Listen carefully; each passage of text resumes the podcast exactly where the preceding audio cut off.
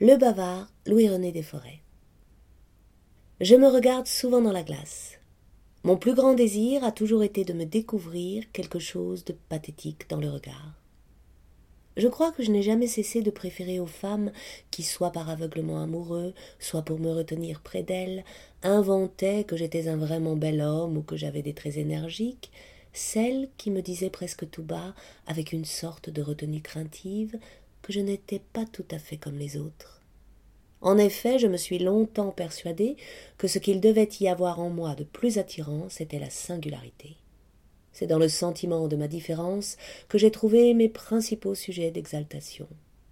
Mais aujourd'hui, où j'ai perdu quelque peu de ma suffisance, comment me cacher que je ne me distingue en rien? Je fais la grimace en écrivant ceci. Que je connaisse enfin une aussi intolérable vérité passe encore, mais vous autres. À vrai dire, il se glisse dans ma gêne ce léger sentiment de plaisir acide qu'on éprouve à proclamer une de ces tares, même si celle-ci n'a pas la moindre chance d'intéresser le public.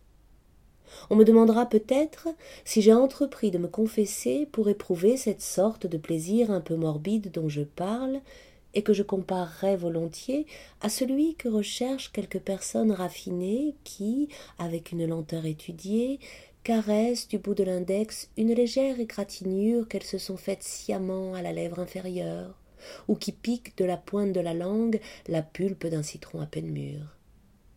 À cela je suis obligé de sourire, et c'est en souriant que je vous réponds que je me flatte d'avoir peu de goût pour les aveux.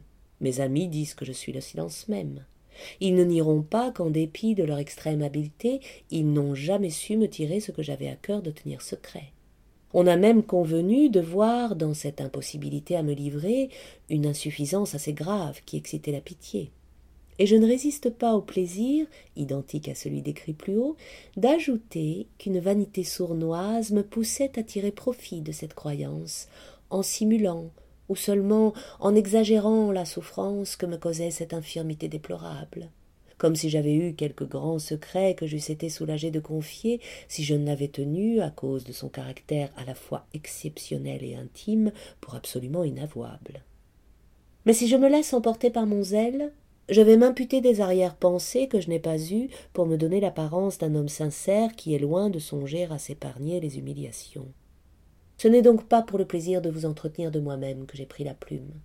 Ce n'est pas non plus pour mettre en vedette mes dons littéraires. Là, je suis contraint d'ouvrir une parenthèse.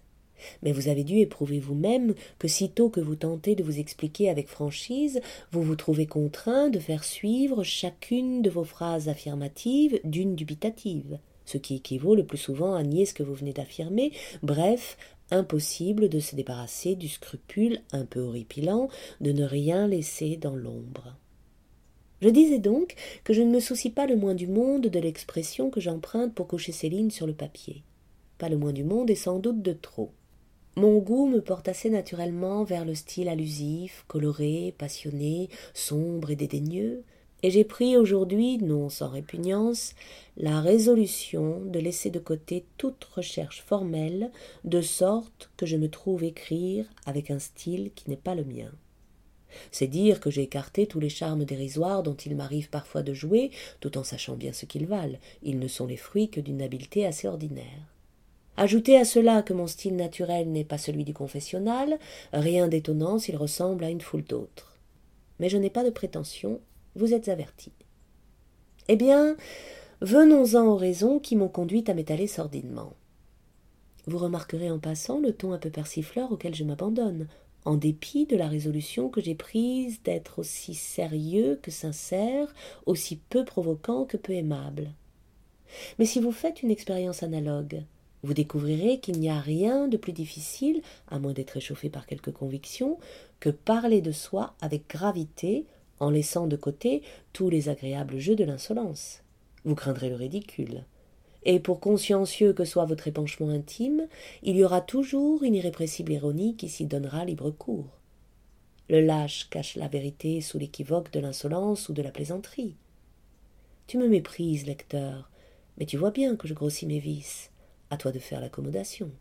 Rien ne t'interdit de prendre tout ceci pour les inventions d'un exhibitionniste candide, irréprochable dans ses actes, sinon dans ses pensées. Venons-en donc à ces raisons.